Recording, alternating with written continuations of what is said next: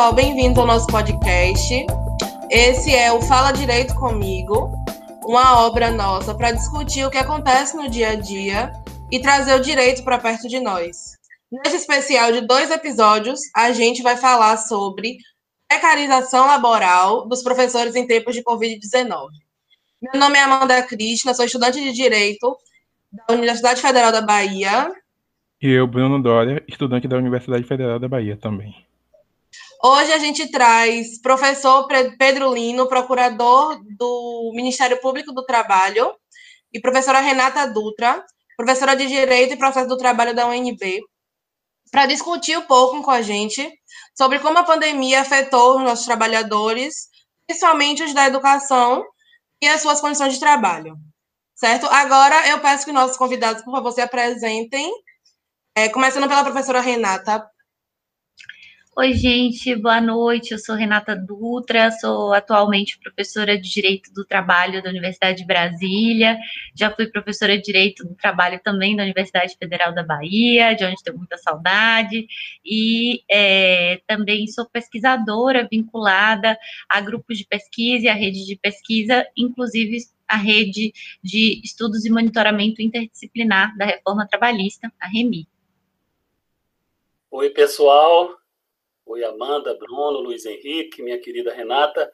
É, eu sou Pedro Lino, sou professor de Direito Civil da UFBA, sou procurador do trabalho lotado na PRT da Quinta Região, aqui em Salvador, onde atuo basicamente em questões que envolvem ações coletivas, né, de direitos difusos, coletivos, individuais homogêneos.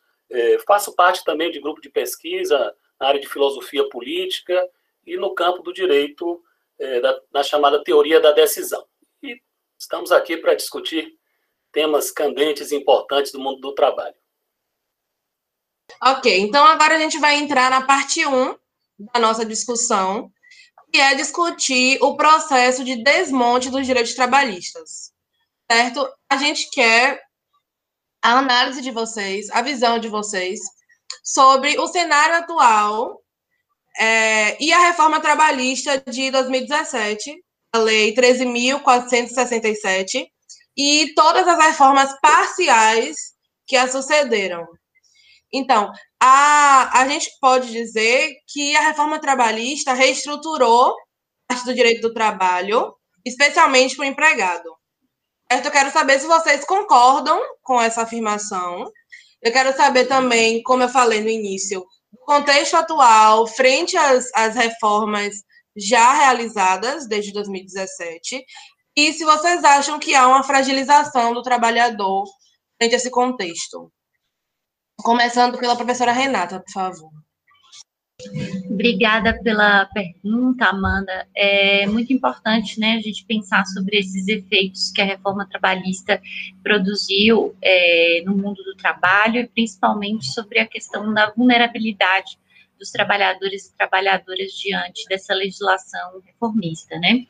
É, a reforma trabalhista ela teve um, um, cariz marcadamente privatístico, né, em relação ao, ao direito do trabalho e uma perspectiva de ampliar a margem individualista, né, do direito do trabalho. E isso implica a negação né, de que o trabalhador é um sujeito vulnerável e hipossuficiente em muitas situações, e a ampliação das possibilidades desse trabalhador é, se vincular, fazer uso de uma suposta liberdade, que a gente sabe muito bem no campo do direito do trabalho, é, que é uma liberdade formal, né, condicionada pelas diversas vulnerabilidades sociais nas quais os trabalhadores estão inseridos, e é, implicou a possibilidade de formas de contratação precária, de celebração de acordos individuais entre empregado e empregador, é, fragilizou o movimento sindical, ressignificou as possibilidades e as funções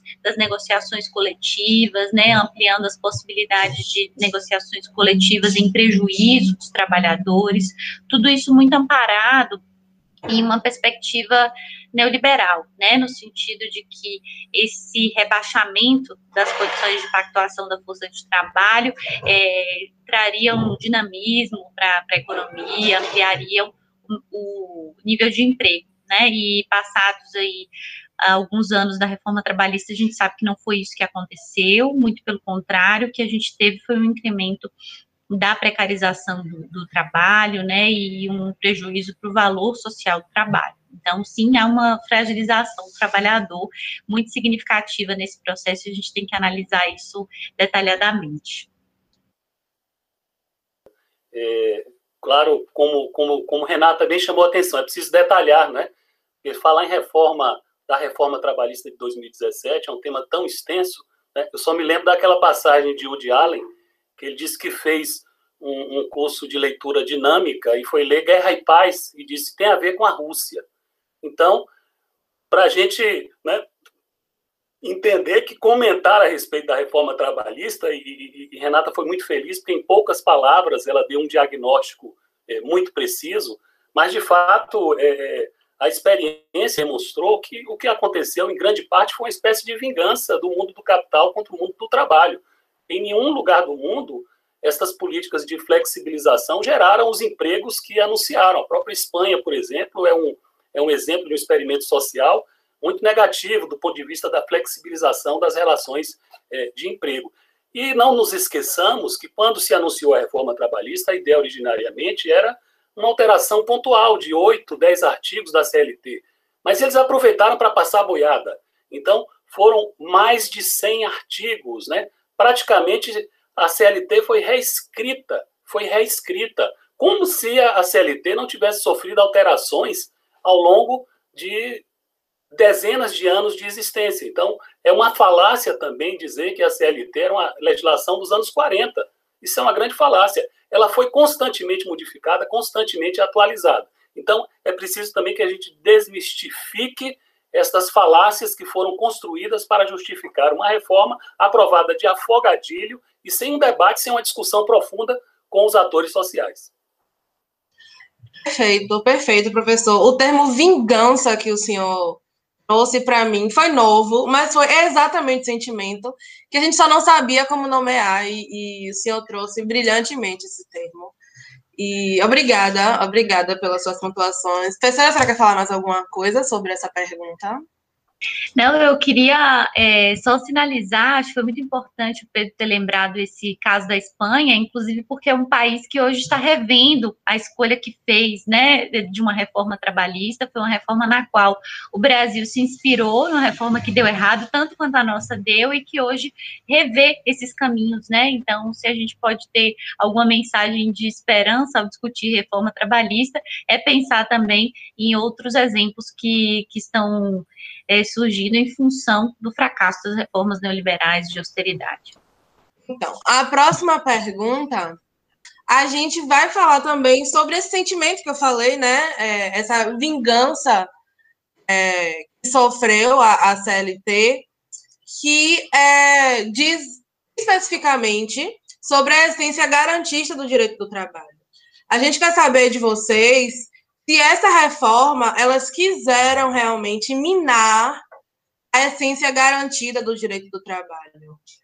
É uma pergunta também ampla, sim, mas a gente pensa que o público que está vendo não vai ser só a academia de direito. A gente quer tornar o direito é, palatável para todos os tipos de pessoas. Eu quero que todo mundo entenda por que é errado é, o que estão fazendo com a gente, entende? Eu também vejo que pessoas super especializadas, essa pode ser uma pergunta ampla demais. Mas eu acho que para pessoas que são fora do nosso mundo, essa é uma pergunta certa, entende? Ok, então se sinta à vontade para responder, sem ordem agora. Por favor, Renata, eu sempre, né? Então tá bom, obrigada, Pedro, sempre gentil. É, sim, eu acho que a gente pode dizer isso, né? A reforma queria é, tinha por objetivo, acho que a palavra usada por Pedro é muito feliz mesmo, vingança, né? E, e é atacar o coração do direito do trabalho, né? É muito importante a gente pensar isso, porque nenhuma legislação ela é impassível de modificações, né? Tanto que a legislação trabalhista foi modificada ao longo de sua vigência. A CLT, é, também, como o Pedro ressaltou, ela sofreu muitas alterações, ela se adapta às transformações do mundo do trabalho, ela se adapta às transformações tecnológicas.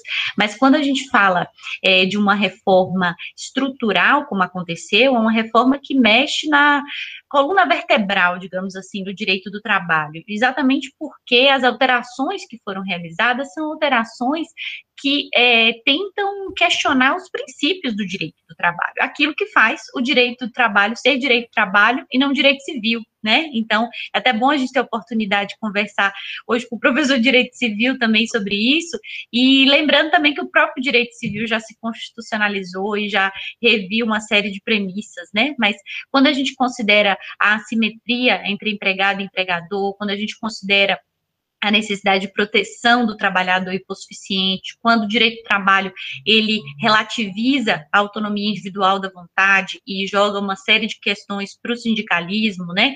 Ele está considerando é, a peculiaridade, né? Como diz, diria Barbagelata, o particularismo do direito do trabalho para tratar dessa relação. E o que a gente tem é uma reforma que quer ignorar, né? Uma história que não é só uma história legislativa, mas é uma história de lutas, de conquistas sociais sociais, de afirmações jurídico-políticas muito importantes, e colocar como se o direito do trabalho fosse um terreno de vale tudo, né, de um a um entre empregador e empregado, e como se essas negociações elas pudessem ser feitas sem causar distorções, né, sem causar grandes é, embaraços a um projeto de é, dignidade, a um projeto de democracia, né, a um projeto de justiça social. Então, é, a reforma pretende, sim, atacar o coração do direito do trabalho. E a gente tem que se lembrar que o direito do trabalho, ele é mais, né, do que essas legislações, é, principalmente essas que são aprovadas sem legitimidade política suficiente, sem legitimidade democrática. O direito do trabalho ele está ali assentado enquanto postulado na nossa Constituição, né, nas normas internacionais, em princípios, em valores, e a gente tem que pensar é, em reivindicá-lo, né, para além e contra eventualmente essas alterações legislativas que o desfiguram, que o empobrecem. Bom, então é isso. É, é, é, Renata, muito, mais uma vez, muito precisa nas observações e, e até atendendo aí a, a, a, as ponderações de Amanda, né? O, o, é claro que a gente tem que pensar exatamente nesse público, né? nesse público mais amplo.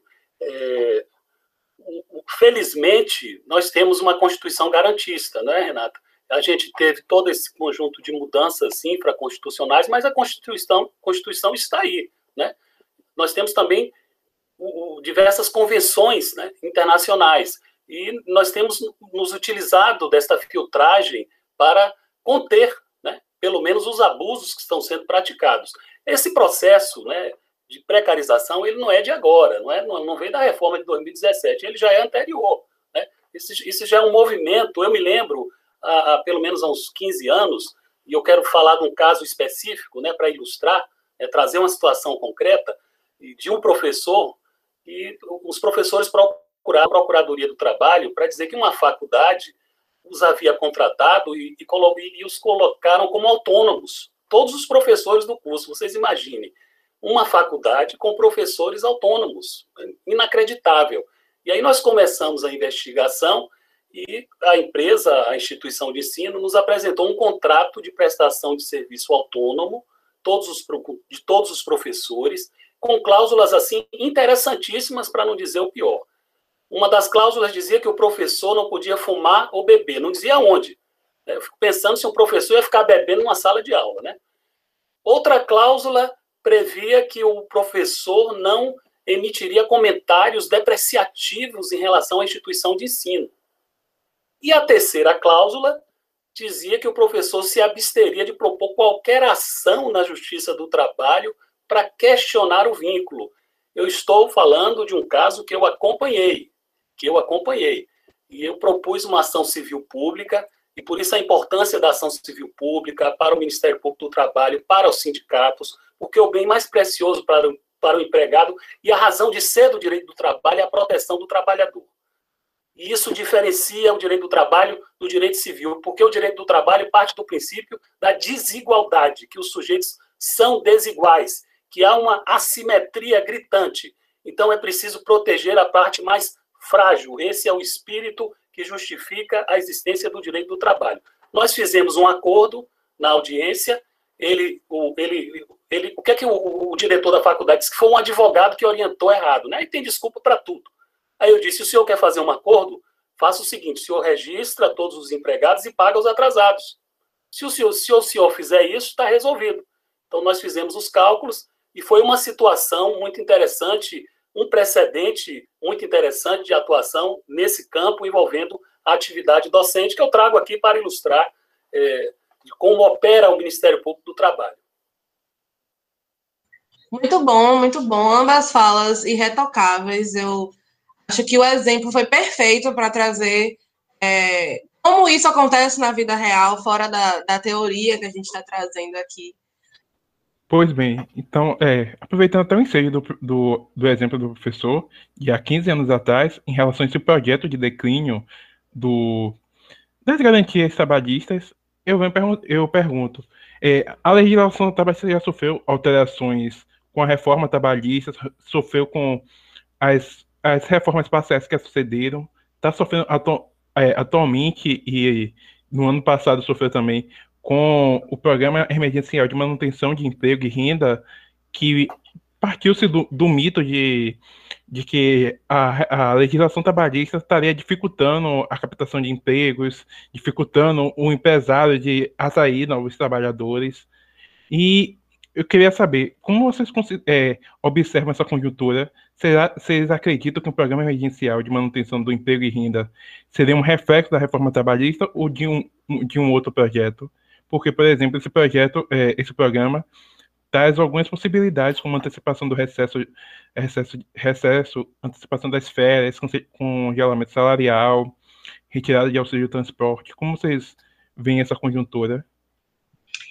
Então, é, eu vejo essa, essa legislação de emergência, né, que foi editada aí durante a pandemia, como um aprofundamento, né, da tendência que a gente já vinha vivenciando com a reforma trabalhista, com as medidas provisórias que foram editadas em matéria trabalhista no governo Bolsonaro, é, como uma, uma linha, né, de, de coerência, digamos assim, em relação a uma certa racionalidade, que é a racionalidade neoliberal. Né? Enquanto no contexto pandêmico nós vimos diversas outras nações se deslocarem no sentido de garantir programas de renda mínima, no sentido de é, pensar em garantias amplas do emprego, no sentido de injetar é, renda para os trabalhadores poderem manter os níveis de consumo, então, no sentido de realmente se dissociar desse pensamento neoliberal e pensar que o enfrentamento do contexto pandêmico passava por proteção social, passava por garantias sociais para os trabalhadores, o que a gente viu no caso brasileiro foi um aprofundamento dessa racionalidade né? Então, esse programa de, emergencial de manutenção do emprego e renda, como vocês mesmos é, apontaram aqui, ele tem algumas medidas que visam é, facilitar a permanência dos vínculos de emprego é, por meio de facilitações para o empregador, mas ele também estipulou que essas alterações, principalmente com relação à redução do salário da jornada, é, pudessem ser realizadas para a maior parte dos trabalhadores por meio de acordos individuais, né, afastando o sindicalismo da discussão sobre como enfrentar esse momento de crise, né. Houve também uma série de previsões que é, flexibilizaram medidas de saúde e segurança no contexto pandêmico. Então, a gente tem é, uma, uma tentativa de acomodar a situação do trabalho na pandemia, que segue o mesmo vetor e a mesma racionalidade neoliberal de é, privilegiar situações individuais, de entender que é, a proteção social do trabalhador vai ser uma oneração insustentável para o empregador, no sentido de afastar o Estado mesmo de uma tutela pública sobre o trabalho. Né? Então, na minha concepção, o que a gente está vivendo no Brasil, no contexto da pandemia, nada mais é do que o aprofundamento de um processo que nós já vínhamos vivenciando, né? E do qual o nosso governo não abdicou é, diante da excepcionalidade do contexto pandêmico. Bom, eu, eu concordo com, com Renata, e eu até chamo a atenção, no, no ano passado, que como aqui não tem imagem, né? Mas a gente publicou um, um, um artigo, né?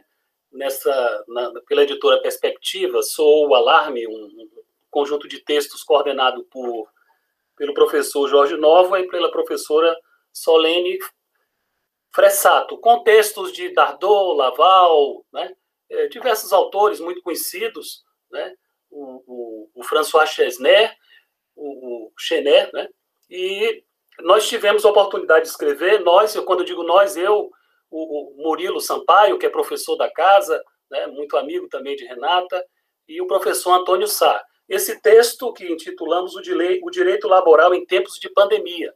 Nós fizemos um diagnóstico, é um texto de análise de conjuntura das medidas provisórias que foram editadas no ano passado, né, a 927 e a 936, que agora foram reeditadas, né, ou com, com, com espírito né, similar, né, a 1045 e 1046. E nesse artigo, na análise que fizemos, eh, nós chegamos a quatro eh, conclusões né, e, externamos quatro preocupações que coincidem fundamentalmente com o que Renata eh, pontuou, que foram exatamente do seguinte, da seguinte direção. em relação à legislação de emergência, nós entendemos que ela tem problemas na estreiteza dos concernidos, ou seja, das pessoas que foram abrangidas, porque muita gente ficou de fora. Basta pensar, por exemplo, nessa recente medida provisória, que ela explicitamente excluiu os trabalhadores remitentes da sua proteção. Né? Na, na, na, legislação anterior, nós, vimos, nós tivemos problemas sérios com entregadores, trabalhadores de plataformas digitais, né, que viveram momentos e ainda continuam vivendo, vivendo momentos muito dolorosos, de sofrimento, de exposição a riscos. Então, esse, essa foi a primeira preocupação, a estreiteza dos concernidos. Uma outra conclusão né, de, de preocupação, a ênfase na autonomia individual, que é isso que Renata chamou a atenção, né, que nega a, a razão de ser da matriz jurídico-trabalhista, inclusive autorizando é, é, é, negociações individuais, que não são autorizadas pela Constituição. Vocês devem ter acompanhado que a própria, o próprio Supremo autorizou que se fizesse negociações é, em acordos e acordos individuais, dando, colocando quase que a Constituição em quarentena também. Então, ó, inacreditável uma situação dessa, né? Quando o, o próprio texto constitucional exige, quando se trata de redução, salário, de jornada, é preciso a indispensável participação do sindicato, o que é uma contradição, porque a reforma enfraqueceu o sindicato, solapou as bases sem dar alternativas, não se, não se aprovou, não se discutiu um modelo sindical, nós temos um modelo que é uma esquizofrenia total, e, e, e eles depois reclamaram que os sindicatos não teriam estrutura para definir os acordos. Quer dizer, você esvazia o, o, o, o sindicato da possibilidade de uma atuação mais efetiva e depois cobra esta suposta ineficiência que foi gerada exatamente pelas reformas desestruturantes. Um outro ponto que também Renata chamou a atenção, a negligente preocupação com questões de segurança e saúde do trabalho. É, em muitos pontos, desobrigando empresas né, de realizar determinados é, é procedimentos. Imagine numa época de pandemia, de pandemia, o que é inacreditável. Inacreditável você é, desobrigar a empresa de realizar determinados tipos de exames. E, finalmente, a preocupação que, que, que externamos da perenização destas regras emergenciais, ou seja, de transformar essas regras é, é, emergenciais num laboratório para adoção de medidas ainda mais precarizantes. Então, sintetizando esse artigo, é, é, nós, nós, nós, partimos desses pontos para refletir a respeito é, desse mundo do trabalho à luz dessas medidas provisórias que agora foram reentronizadas com mudanças é, e limitações é, mais determinadas.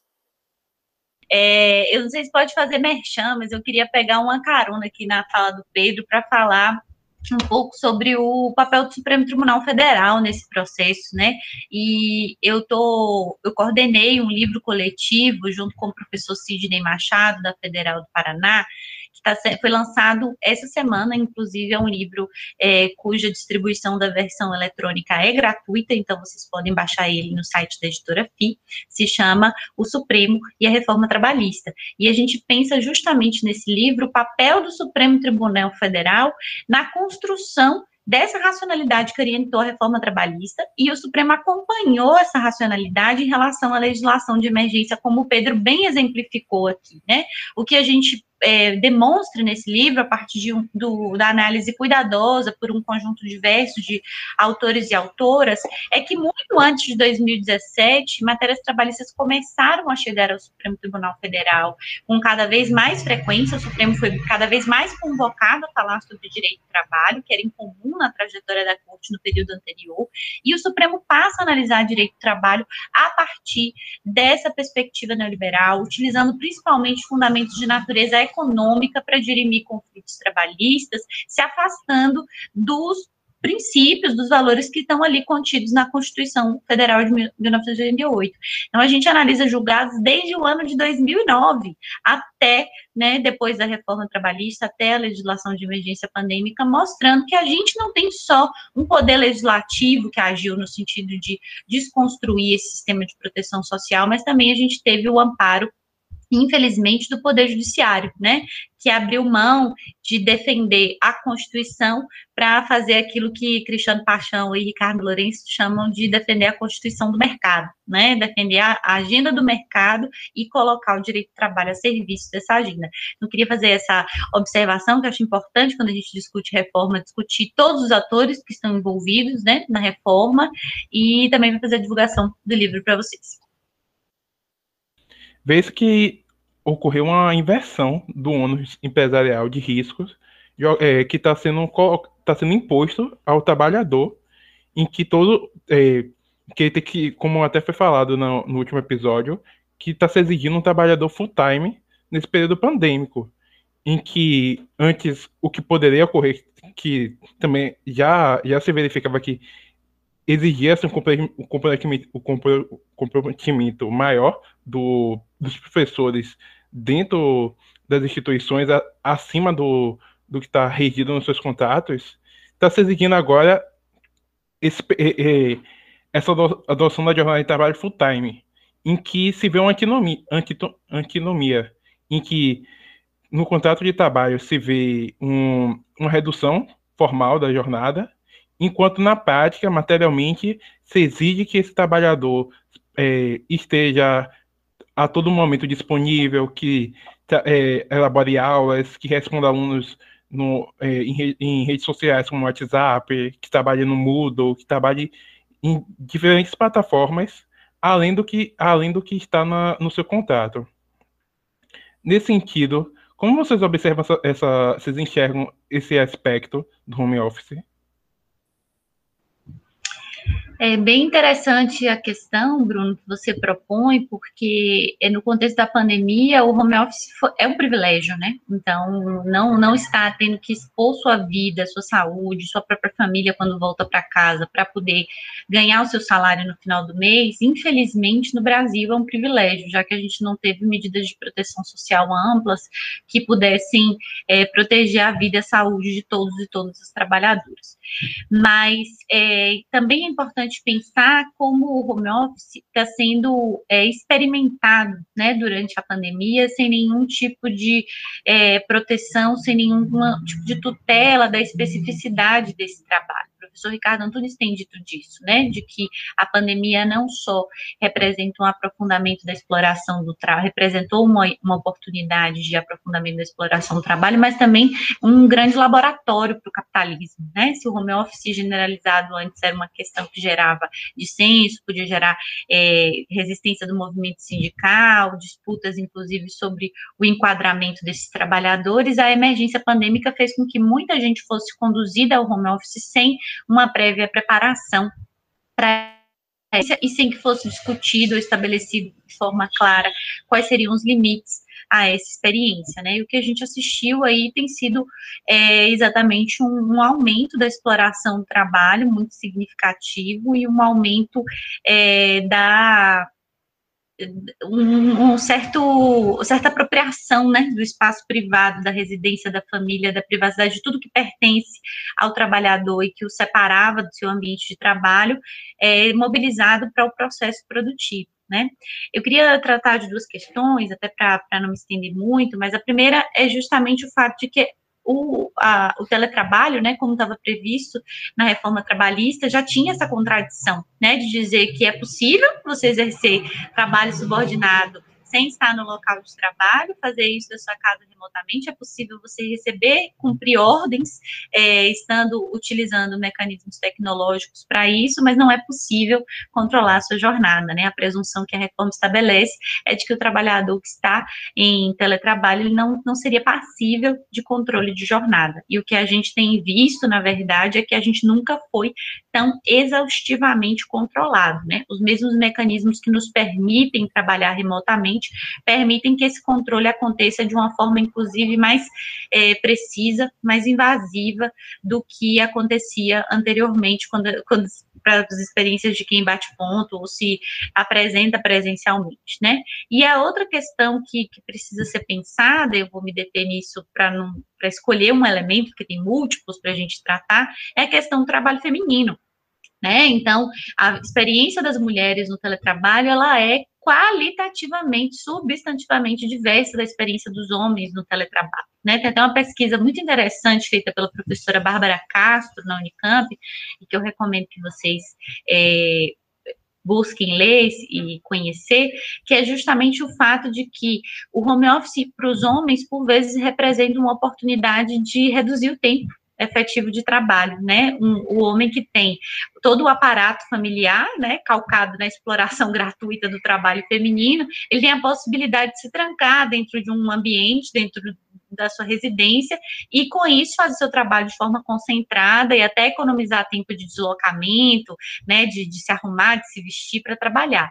Enquanto a experiência das mulheres no teletrabalho tem sido a experiência de estender sua jornada para antes do horário que ela começaria no espaço público, até depois do horário que ela terminaria, porque ela fica o tempo todo sendo interrompida, tanto por obrigações domésticas como pelo cuidado de crianças que nesse momento também estão afastadas, né, dos ambientes escolares, das Então, a qualidade do trabalho feminino, ela foi é, extremamente prejudicada. O, o, trabalho, responsabilidade socialmente atribuída pelo trabalho reprodutivo não foi considerada na dinâmica do teletrabalho, levando as mulheres a um verdadeiro estado de exaustão né? E o fato de que as mulheres estão o tempo todo equilibrando essas duas bandejas, né, entre o trabalho na esfera pública e o trabalho reprodutivo, fez com que muitas vezes essas crianças, né, e as pessoas de quem as mulheres cuidam fossem expostas, né, no ambiente de trabalho, na reunião virtual, fossem expostas no sentido de não poder usufruir de sua própria casa, né? Porque as crianças estão tendo que ficar em silêncio durante as reuniões, as crianças estão tendo que aprender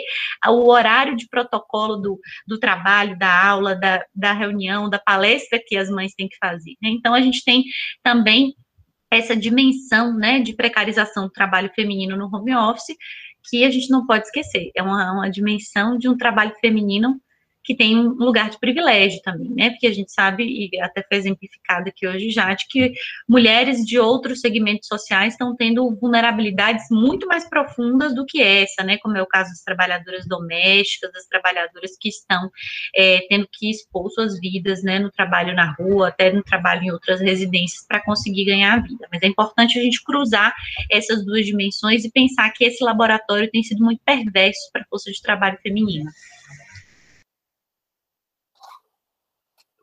Pois é, é o, o, são dimensões mais que relevantes, essas que, que, que Renata encareceu, e eu, eu quero usar também é, do mesmo critério, né, tentar identificar algumas questões para refletir a, a, esse respeito, e até me louvando, Bruno, na, na questão do trabalho docente, né, que você chamou atenção aí. É, da noite para o dia, nós nos vimos lançados ao teletrabalho, né, não houve tempo para ninguém. Né? Gente teve que se adaptar de uma maneira né, automática. Né? É, e isso foi especialmente cruel em instituições privadas, porque as instituições públicas elas procuraram se adequar, né, elas é, se estruturou um plano de mudança, de atuação, mas nas instituições privadas as mudanças foram muito abruptas, de tal maneira que o Ministério Público do Trabalho é, chegou a emitir uma, uma nota técnica, a nota técnica número 11 de 2020, que vocês podem ter acesso aí na internet, é, essa nota técnica trazendo diretrizes para a proteção dos direitos fundamentais de professores e professoras no que diz respeito ao exercício de atividades laborais eh, em plataformas virtuais ou né, o, o, chamado home office.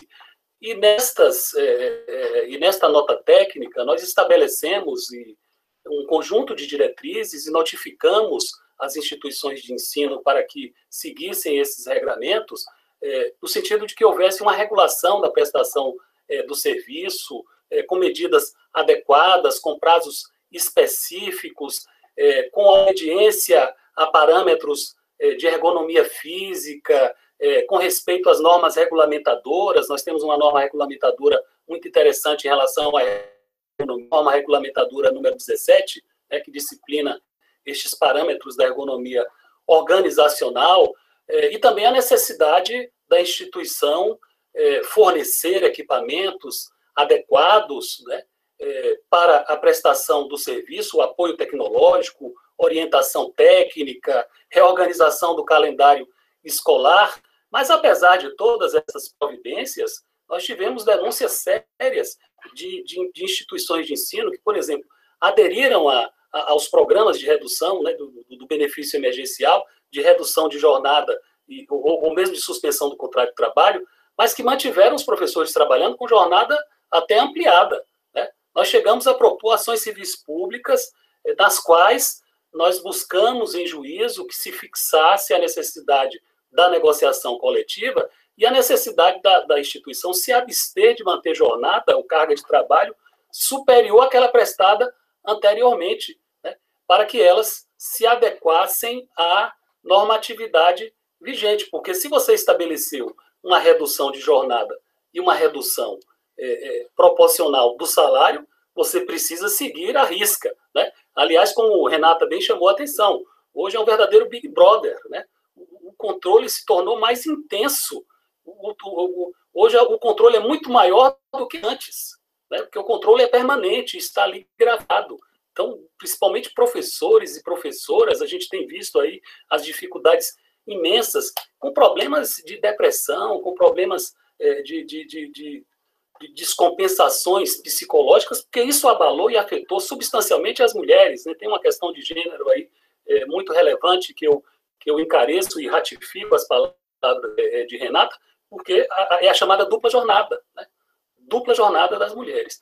Então, é, é, isso faz parte de um conjunto de, de, de, de, preocupações, porque os problemas não são tópicos, né? preciso pensá-los numa dimensão muito mais ampla e focando especialmente, trazendo é, o exemplo do trabalho docente, esse é um trabalho que, que, que, que foi muito sacrificado durante, e tem sido muito sacrificado, o período de pandemia. Para não falar dos, dos chamados informais, né, entre aspas, porque, de fato, é esse Brasil invisível. Né? Aliás, o benefício emergencial mostrou isso, né? uma multidão de miseráveis, né? um país em que você tem os seis, as seis pessoas mais ricas do país têm é, é, é, a riqueza de 100, dos 100 milhões mais pobres. Quer dizer, se você analisar o coeficiente de Gini, né, que mede a desigualdade, o Brasil está entre os 10 piores do planeta. Quer dizer, uma desigualdade brutal.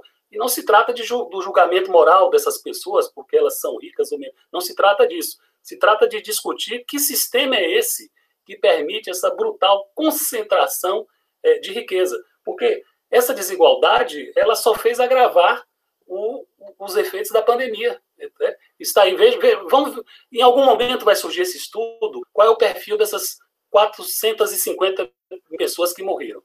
É o perfil socioeconômico? Qual é o perfil racial? Qual é o perfil de gênero?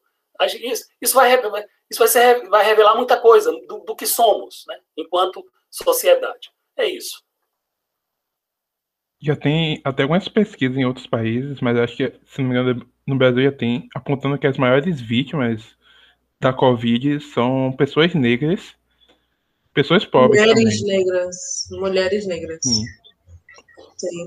Mas eu acho que evitar esse, esse senso é dizer, não, mas o Covid ele é democrático, ele mata, não importa quanto dinheiro você tem, tem que se cuidar e tal. Isso corrobora, né, essa narrativa.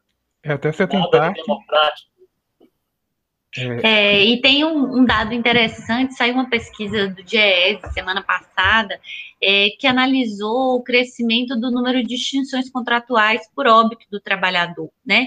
E aí ele mostra por categoria é, como esse crescimento acontece. E o, o, número de extinções contratuais por óbito, em, geral, aumentou em 70% no Brasil. No Amazonas, isso chega a 400% do aumento. Então, quem está morrendo é a classe trabalhadora, né? E quando ele faz esse dado por categoria, a gente vai ver que são os trabalhadores nas faixas salariais mais baixas, né? Que estiveram mais expostos a isso, além das peculiaridades das atividades essenciais, como trabalho de saúde, por exemplo, né?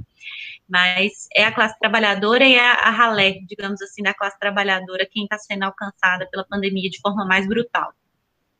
Então, é, eu ia conduzir agora a gente para uma próxima fase, mas é, vocês se autoconduziram, porque a gente queria saber, para além de juristas, o que isso representa para professores, como a pandemia tem afetado os professores, Renata e Pedro. Entende? Agora eu quero que vocês não se dispam da veste de, de agente do direito, mas falem para a gente, assim como no primeiro episódio a gente teve os professores secundaristas e professores também do ENAGE aqui com a gente. Agora a gente está falando com professores universitários, entendeu? É, pergunta mais direcionada para o professor Pedro Lino. É, o que o, senhor tem a dizer em relação às garantias de emprego da, durante a pandemia? Como o senhor observa esse contexto em relação, por exemplo, a é, congelamento, de, é, de salário, remunerações reduzidas, cargas horárias aumentadas que não, não vão não, não vão para o contrato, o ambiente, esse embaraçamento, como falado, do ambiente doméstico e, e profissional, onde isso não tem mais não existe mais uma divisão entre ambos, simplesmente se, se juntou os dois, em que o trabalhador tem que estar lá sempre atento ao, ao seu lado profissional e esquecer da sua vida como ser humano, pessoa, indivíduo. É, observe, Bruno, é, acho, acho, que a gente até já falou em linhas gerais dessas questões, né? Mas se a gente for pensar a sociedade brasileira, nós temos uma herança da escravidão que deixou marcas profundas em todas as nossas relações, relações sociais, relações políticas, relações trabalhistas, um grande desprezo por atividades manuais, né? Isso, isso, isso impregnou a nossa cultura. Aliás, num, num bate-papo, numa conversa informal, é, quando alguém se sente incomodado né, por um pedido, costuma dizer assim: Você acha que está falando com quem? Está falando com seu empregadinho? Está falando com sua empregadinha? Como se ser empregado fosse uma situação de subalternidade. Então, infelizmente, isso é um traço da nossa cultura, né? esse desprezo por atividades, principalmente atividades manuais, atividades, atividades braçais. É, quando a gente pensa no, no, no, mundo do trabalho, e aí eu, eu, eu, eu reafirmo para que a gente também costure e planeje alternativas, né? É, nós temos, nós tivemos todo esse arsenal legislativo que foi aprovado, a reforma trabalhista, essas medidas também precarizantes, mas nós temos uma arma poderosa para o campo do direito. Não se trata de idealizar a Constituição, não se trata de idealizar as convenções internacionais, mas sim de fazê-la respeitar. Nós podemos, o nosso, a nossa trincheira de atuação é o mundo do direito. E o mundo do direito não se resume, evidentemente, aos tribunais e às cortes, mas é um espaço de disputa. É um, toda vez que surge uma nova lei, tem um, um sociólogo muito famoso na França, Pierre Bourdieu, já falecido, ele dizia o seguinte: toda vez que surge uma nova lei, os operadores do direito se quedam numa espécie de orfandade epistemológica, procurando o intérprete para que ele diga o que a lei quis dizer quando estabeleceu isto ou aquilo. Quando surgiram essas medidas provisórias e a reforma trabalhista, multiplicaram-se os webinários, os, as lives, né, para discutir qual é o alcance da lei. Então, nós estamos vivendo um momento de reescritura da CLT é, é, é, alterada, reformada. Eu não, eu não acredito, não sei qual é a opinião de Renata, mas se nós temos uma legislação vigente, devemos respeitá-la. A gente quer, ainda que a gente discorde dos rumos da reforma trabalhista, mas não nos cabe a rebeldia de deixar de aplicar. Se você deixa de aplicar a lei, você está autorizando também aqueles que, que querem descumprir regramentos constitucionais ou normativos que garantem direitos, a também descumpri-la. O que nós devemos e podemos fazer é estabelecer uma filtragem constitucional. Por exemplo, a CLT reformada fixou uma tarifação para os danos extrapatrimoniais, para os danos morais. Hoje há um consenso, pelo menos é um entendimento da maioria dos, dos juristas, de que esse dispositivo é inconstitucional. Você não pode tabelar os danos morais. Isso fere o princípio da igualdade. Veja o caso de Brumadinho. Então, se você tem um trabalhador que sofre um acidente, que morreu com a tragédia de Brumadinho, e você tem um pequeno fazendeiro, por que, que o trabalhador receberia uma indenização tabelada, tarifada, e este fazendeiro não teria limites na sua reparação? Você fere o princípio da igualdade. Então, nós temos um, um espaço muito grande de atuação, de, de estabelecer filtragens, interpretações constitucionais para conformar essa reforma aos ditames normativos da Constituição. Então, o, o nosso instrumento de atuação, do ponto de vista jurídico, quero dizer, porque a gente está pensando aqui nessa, nessa especificidade da atuação jurídica, é usar com muita ênfase é, a Constituição Federal, que é uma Constituição, volto a dizer, uma Constituição garantista e uma Constituição que traz quase que uma CLT no seu corpo. Gostaria de fazer é. um comentário, professor Renata? Não, eu queria dizer que eu concordo integralmente com o professor Pedro Lino e dizer que a Constituição hoje é a nossa trincheira, né? E que a gente precisa entender o conceito de Constituição para além é, de uma visão é, positivista, né? A Constituição, viver a Constituição é quando os entregadores de aplicativo vão para as ruas fazer um break dos aplicativos e reivindicar a dignidade. Isso também é reivindicar a Constituição, né? Então, eu concordo com o professor nesse sentido, de que é, nossa, nossa reação né, a esse, esse contexto que nós vivemos passa pela reivindicação do nosso projeto constitucional. Mas agora a próxima pergunta é, exclusivamente como professores. Eu quero que vocês me respondam como professores, porque a gente já falou mais cedo sobre os aspectos positivos desse novo normal, os aspectos positivos da aula online, é, das plataformas que se te ligam aos estudantes, as formas de avaliação, existe alguma coisa positiva vindo daí? E eu quero ouvir dos dois o que querem falar sobre isso. É, essa expressão novo normal me incomoda muito, né? Eu acho que a primeira oportunidade é a gente pensar o que, que é o normal, até que ponto a gente aceita, né, a, a nossa normalidade é injusta, cruel, inconstitucional e nada disso é normal, né? Normal para quem? É, então essa oportunidade de questionar o normal, o que é normal, talvez seja um ponto, né, que, que possa nos fazer avançar no sentido crítico. Mas falando aqui muito honestamente como professor, eu acho que é, se perde muito, né, em relação ao ambiente da universidade. Eu acho que é, entender o que é viver o espaço da universidade, os encontros, as possibilidades que aquele espaço, né, de vida compartilhada, aquele espaço também geograficamente considerado, que a gente se esbarra, que a gente se vê, que a gente se comunica, que a gente se mobiliza, isso é uma perda muito grande para a experiência de universidade, que não é uma experiência é, de uma sala de aula, e olha que uma sala de aula física é muito rica, né? Que a gente se vê, a gente se porta, a gente se mexe, a gente vê como o outro se comporta, a gente faz leitura facial, a gente faz leitura corporal, a gente é interrompido na sala porque o movimento estudantil passa para dar um aviso. Isso também é a sala de aula né?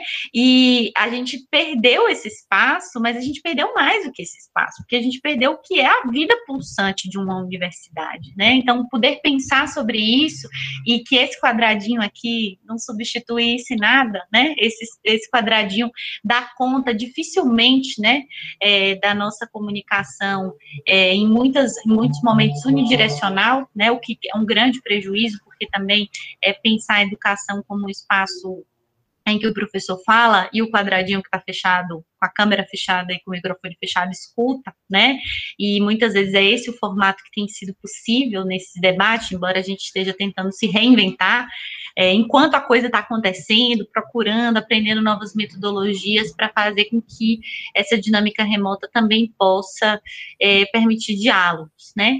Então, eu acho que a gente perde muito, né? Porque ensinar, educar, aprender, os atos de aprender e ensinar são experiências necessariamente humanas, afetivas, né? Que envolvem os sentidos, né? E ser privado de muitos desses sentidos é, é uma perda, né? Pro, tanto para o professor, para os professores, como para os estudantes. É, eu tinha indicado aqui, quando a gente estava batendo papo no começo, pensando também que é, talvez o fato de estarmos confinados no ambiente remoto nos fez pensar na possibilidade de novas conexões é, não presenciais com espaços de conhecimento distantes de nós, né? Então, eu tive o prazer nessa, nessa pandemia de assistir uma palestra de um professor italiano, de assistir e debater com um professor na Argentina, de debater com gente que está em São Paulo, que talvez a operacionalização desses encontros no presencial não fossem tão fáceis, né? Se tivessem custos, né? Inviabilidades até que a gente não daria conta.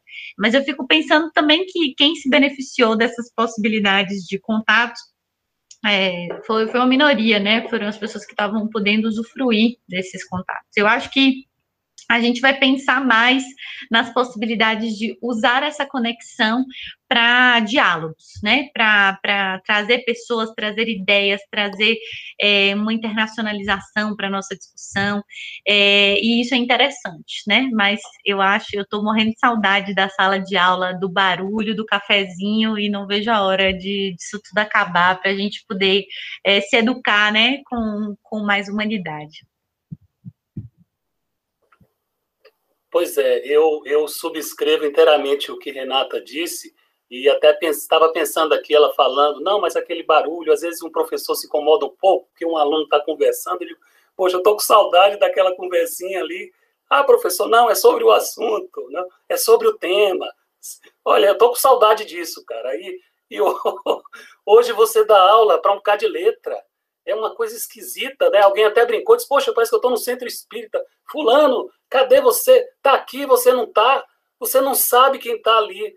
E, e, e, às vezes você fala com uma pessoa, você não sabe se ela está ouvindo, né? É, é um desafio. É, nada, né? a gente não pode trocar aula presencial, eu, eu, eu, eu considero é, que é um espaço ali sagrado, porque a aula é como uma construção coletiva, né? É uma construção coletiva, a gente está junto com os estudantes, discutindo, é um olhar, é um gesto, né? e a gente perdeu tudo isso. Né? É, é como diria aquela famosa expressão de Gramsci, né? crise assim, o velho está morto ou morrendo e o novo ainda não pôde nascer. Então a gente está vivendo essa fase de transição, é até difícil, né? expressões como normal e anormal, né?